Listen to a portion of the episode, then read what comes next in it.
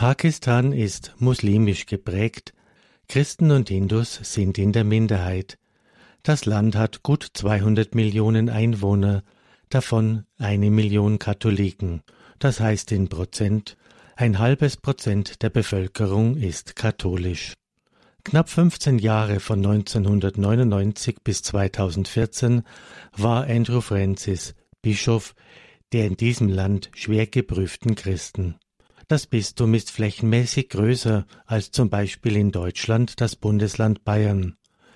Die rund 100.000 Katholiken im Bistum sind in gut 15 Pfarreien im weiten Land verstreut.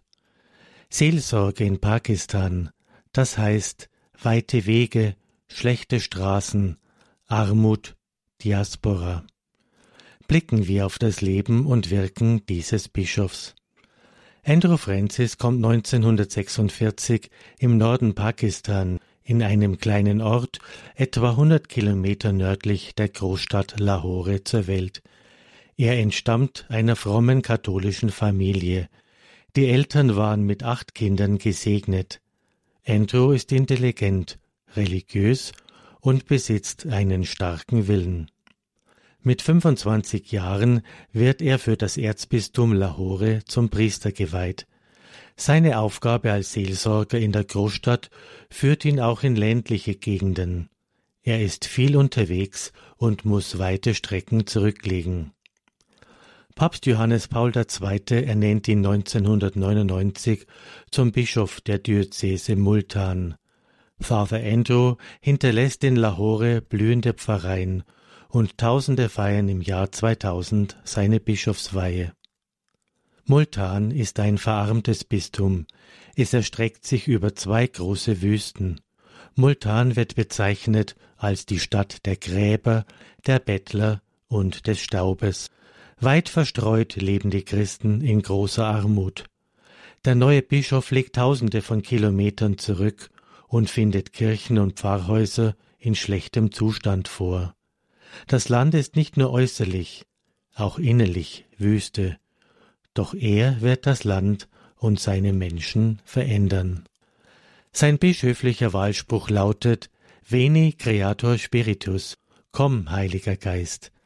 Der Heilige Geist steht für Dynamik, Energie, Erneuerung, und Bischof Andrew ist erfüllt vom Heiligen Geist, von dessen Energie und Dynamik, und diese Energie bringt Veränderung. Er setzt sich für die Renovierung der teils verfallenen Bischofskirche ein. Auch andernorts kümmert er sich um Kirchenneubauten. Und er verwirklicht seinen persönlichen Traum. Er eröffnet in seinem Bistum ein Priesterseminar. Durch Gebet gibt es neue Berufungen. Viele Gläubige, aber auch Muslime und Hindus erbitten seinen Segen und sein Gebet und es wird von Heilungen und Gebetserhörung berichtet. Bischof Andrew ist sehr bedacht auf ein gutes Einvernehmen mit der muslimischen Welt, denn es gibt auch Gewalt und Terror. Es gelingt ihm, die Menschen zur Versöhnung aufzurufen. Er baut Brücken zu den Herzen aller Menschen jeglichen Glaubens. Der christlichen Minderheit sind häufig die Chancen für eine gute Schulbildung verwehrt, Pakistan kennt keine Schulpflicht. Ein Schulbesuch kann meistens nur von der gut gestellten Oberschicht bezahlt werden. So gründet Bischof Andrew über 50 christliche Schulen. Die Kinder und Jugendlichen, die oft aus bitterarmen Verhältnissen kommen, haben so eine Perspektive für die Zukunft. Man nimmt in diesen Schulen auch islamische und hinduistische Schüler auf. Islamunterricht ist Vorschrift des Staates. Alle Schüler bekommen jedoch auch die christlichen Werte der Nächstenliebe und des Respektierens anderer vermittelt. Der Bischof weiß, dass eine gute Ausbildung die beste Voraussetzung ist, um die Vorurteile zwischen den Religionsgruppen abzubauen. Neue Kirchen, intensive Seelsorge, viele Schulen, ein Priesterseminar, Gebete und Priesterberufungen, das sind die besten Voraussetzungen für die Erneuerung.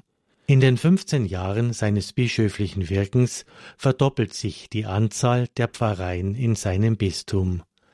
Was wir heute in Multan, der Stadt der Wüste, sehen, sind blühende Kirchen und Pfarreien und das friedvolle Zusammenleben von Muslimen, Hindus und Christen.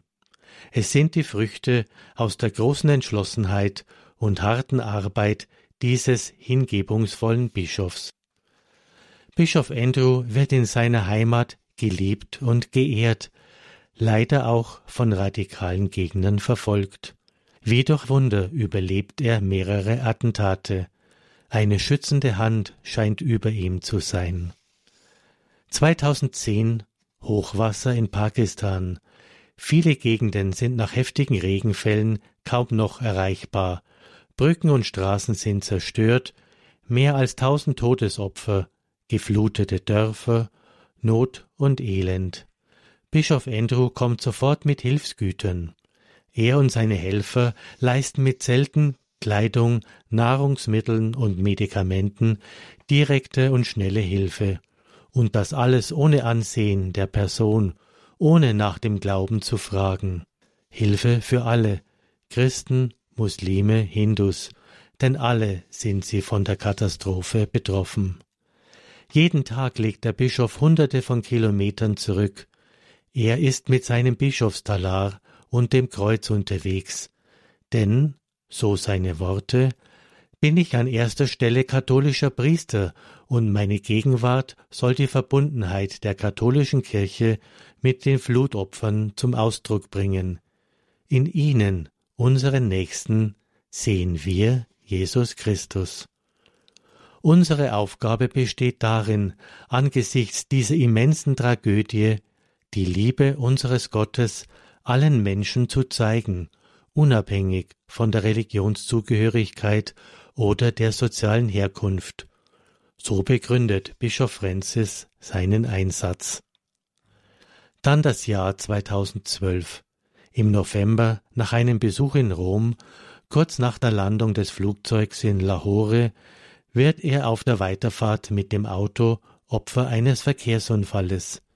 Schwer verletzt wird er in ein Krankenhaus eingeliefert. Er erleidet neben einer Gehirnerschütterung eine schwere Verletzung der Wirbelsäule. Bischof Andrew ist gelähmt. Von nun an ein Leben im Rollstuhl. Papst Franziskus nimmt im Jahr 2014 den vorzeitigen Rücktritt als Diözesanbischof aus gesundheitlichen Gründen an. Ende Mai 2017 muss der Bischof aufgrund einer schweren Infektion auf die Intensivstation des Krankenhauses in Lahore. Er erholt sich nicht mehr davon. Am 5. Juni spendet ihm ein Priester die Sterbesakramente. Im Alter von 70 Jahren geht Bischof Andrew Francis am 6. Juni 2017 in die Ewigkeit ein. Es ist ein friedliches Einschlafen.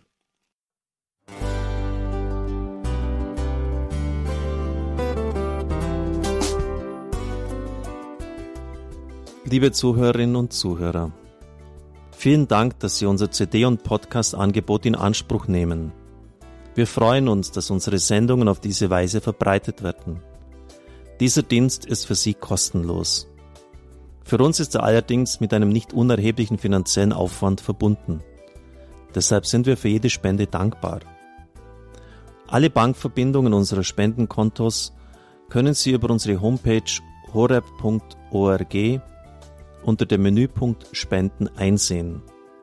Dort besteht auch die Möglichkeit, online zu spenden. Natürlich nach den neuesten Sicherheitsstandards. Sie können diese Informationen auch bei unserem Hörerservice unter der Telefonnummer 08328 921 110 erfragen. Ich wiederhole die Rufnummer 08328 921 110. Vergelt's Gott für Ihre Unterstützung. Ihr Pfarrer Kocher.